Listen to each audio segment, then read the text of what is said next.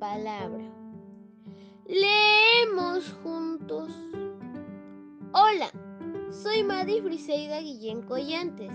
Tengo 10 años, vivo en el departamento de Lima, en el distrito de San Juan del Urigancho, de la comunidad cooperativa Huancaray.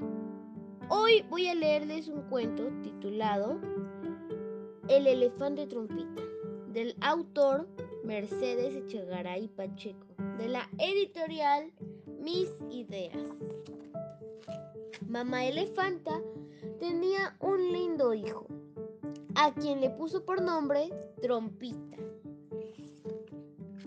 Trompita es muy juguetón y travieso. Le gusta jalar las colas de los elefantes adultos.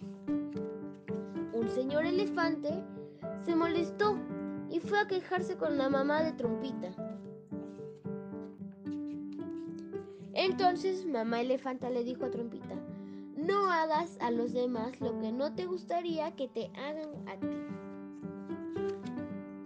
Trompita obedeció a su mamá y desde entonces empezó a jugar con elefantitos de su edad. Su mamá estaba muy feliz, pues Trompita aprendió a jugar con cuidado con los demás. Gracias. Si te gustó nuestro contenido, pasa la voz y haz que las voces de nuestros niños llegue a todo el mundo con Pido la Palabra, leemos juntos.